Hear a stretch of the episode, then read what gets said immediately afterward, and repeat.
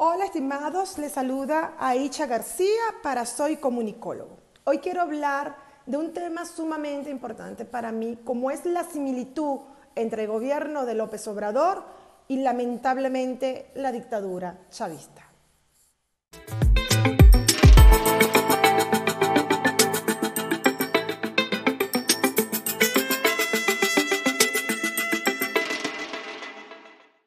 Soy México-venezolana y al llegar a México buscando mejores oportunidades, ya que durante 17 años luché contra la dictadura chavista, me sorprendió ver como candidato a López Obrador.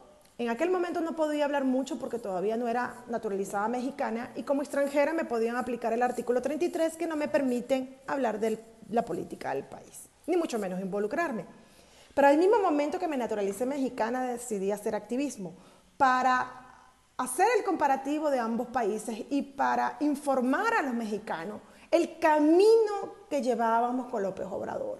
Por eso apoyé la revocación de mandato, porque para mí era importante que aprovecháramos esta herramienta constitucional, la cual también conozco, para que se sacara López Obrador. Pero lamentablemente más creció la desconfianza y el desconocimiento que la razón. Y lamentablemente 82% de la población no salió a votar. Ahora bien, la realidad cuál es? Lamentablemente se está aplicando absolutamente todo lo que me imagina que se iba a aplicar, que es los pasos chavistas que Hugo Chávez Frías aplicó en Venezuela, la famosa agenda Castro-Chavista, que es un modelo que es aplicado en diferentes países.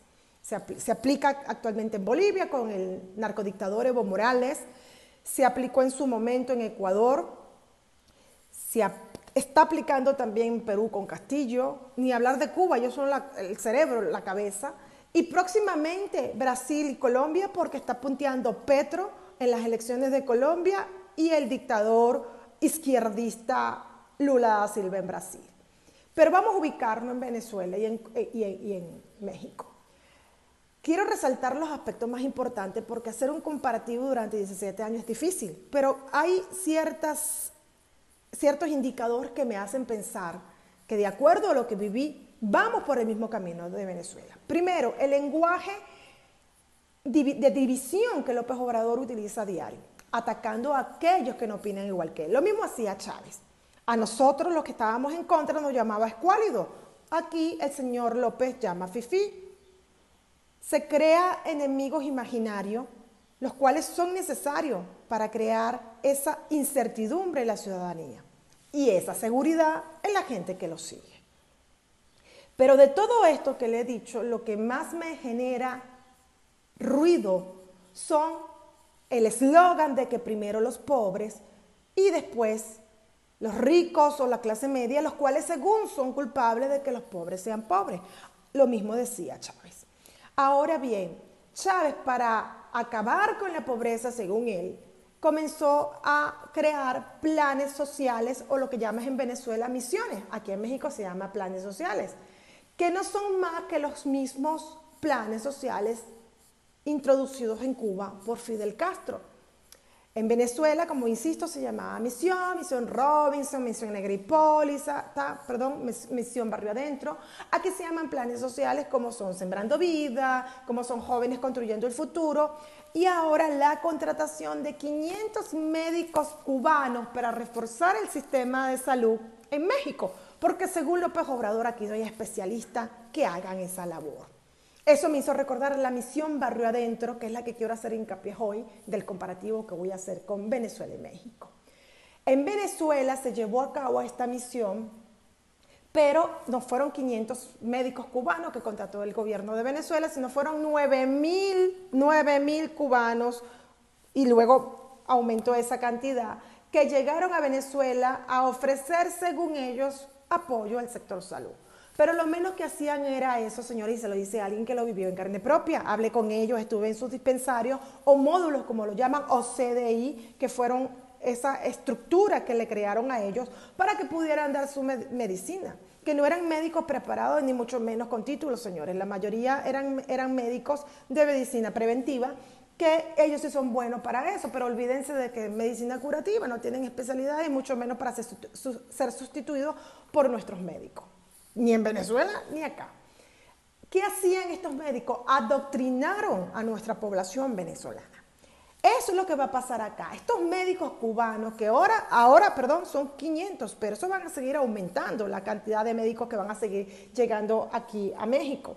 Y van a comenzar a adoctrinar a nuestra gente, a informarles que es maravilloso vivir en Cuba, que es maravilloso el plan comunista. Claro, no lo llaman plan comunista, lo llaman revolución cubana, que hay que mantener y apoyar la revolución cubana. Por eso que ustedes vieron que López Obrador fue a visitar a Centroamérica y Cuba. Lo mismo hacía el señor Hugo Chávez Frías. El señor Hugo Chávez Frías durante toda su trayectoria que duró en Venezuela como presidente y, que por cosa de destino murió y luego le cedió el, puesto a el innombrable Nicolás Maduro. Durante años se la, se la pasó regalando nuestro dinero de Venezuela, de los venezolanos, de nuestra renta petrolera, a Centroamérica, algunos países latinoamericanos como Argentina, por ejemplo, como Brasil, que en aquella época estaba Lula da Silva como presidente y Kirchner en Argentina como presidente, que eran sus grandes aliados comunistas, regalando nuestro dinero.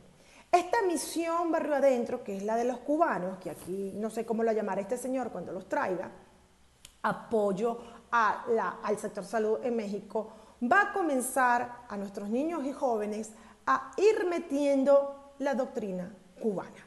Esto es grave, señor, esto es grave, esto se les, se les advirtió, por eso es que, insisto, era tan importante haber sacado a López Obrador con la revocación de mandato, porque sabía que esto iba a ocurrir. Y esto se va a radicalizar, porque él va a seguir, va a seguir dando estos tipos de apoyos en diferentes áreas, tanto en la parte de salud educativa, como también la parte de, otros países, como ya lo está haciendo en Centroamérica y Cuba. Extenderme en este tema sería tedioso porque es demasiado lo que tengo que contar, pero para finalizar mi espacio de hoy, quiero que quede como reflexión, mexicanos, que si no actuamos a tiempo, vamos a perder la democracia en México. La agenda chavista va a millón. Lo que Chávez hizo en siete años, López Obrador lo lleva en tres. Es una cosa impresionante, va a millón. Insisto, este lenguaje de polarizar, de división, le sirve porque mientras más siga engañando a la gente de condición humilde, diciéndoles que ellos son pobres porque esta clase media explotadora es la culpable de que ellos estén así, lamentablemente va a generar resentimiento en los ciudadanos. Y esto le genera a López Obrador una mayor popularidad porque va a ser el presidente de los pobres. Entonces, por eso, mexicano, es tan importante de que estemos alerta con todo lo que está pasando en el país, con todo lo que este señor está haciendo. Quiero resaltar dos puntos importantes que salieron ayer a colación en la mañanera. El señor López Obrador, como apoya comunista, porque es el mismo sistema, insisto, que quiere implementar aquí en México, dijo que si Estados Unidos no permite que Venezuela, Cuba y Nicaragua estén en la Cumbre de las Américas, que se va a llevar a cabo del 8 al 10 de junio en Los Ángeles, Estados Unidos, entonces no va a ir, va a mandar una comitiva que va a estar representada por el señor Marcelo Ebrard. Eso lo dijo López Obrador. O sea, un presidente de un país como México, que se supone que no se mete en los asuntos internos de otros países, se está involucrando en la decisión de los Estados Unidos de invitar en su sede a estos dictadores. Pero dijo algo más importante que al menos a mí como venezolana de origen me llamó mucho la atención. Y es que según López Obrador, de manera extraoficial, porque eso oficialmente no lo ha dicho Estados Unidos, por el contrario, Estados Unidos salió a desmentir a López Obrador, López Obrador dijo que Venezuela firmó un convenio con Estados Unidos para venderle un millón de barriles de petróleo. Esto es grave, señores, porque sabemos que Venezuela tiene sanciones impuestas por los Estados Unidos. Y no solamente eso, señores, sino que Venezuela, el presidente, que más de 50 países reconocen a Juan Guaidó, que es el presidente transitorio. Entonces la pregunta es, ¿cómo Estados Unidos no va a invitar a Venezuela a la cumbre de las Américas porque sería un dictador. Ah, pero si vas a negociar con él un millón de barriles de petróleo, aun con un dictador. y le vas a abrir las sanciones, es decir, el, dinero económico para que siga destruyendo a la población venezolana. Entonces sí llama la atención y por eso que ustedes vieron que, que Salazar, el embajador de, de, eh, de Estados Unidos aquí en México, inmediatamente terminando la mañanera se presentó en el Palacio para hablar con López Obrador. Entonces, bueno, señores, este es un tema que sigue y va a dar mucho de qué hablar.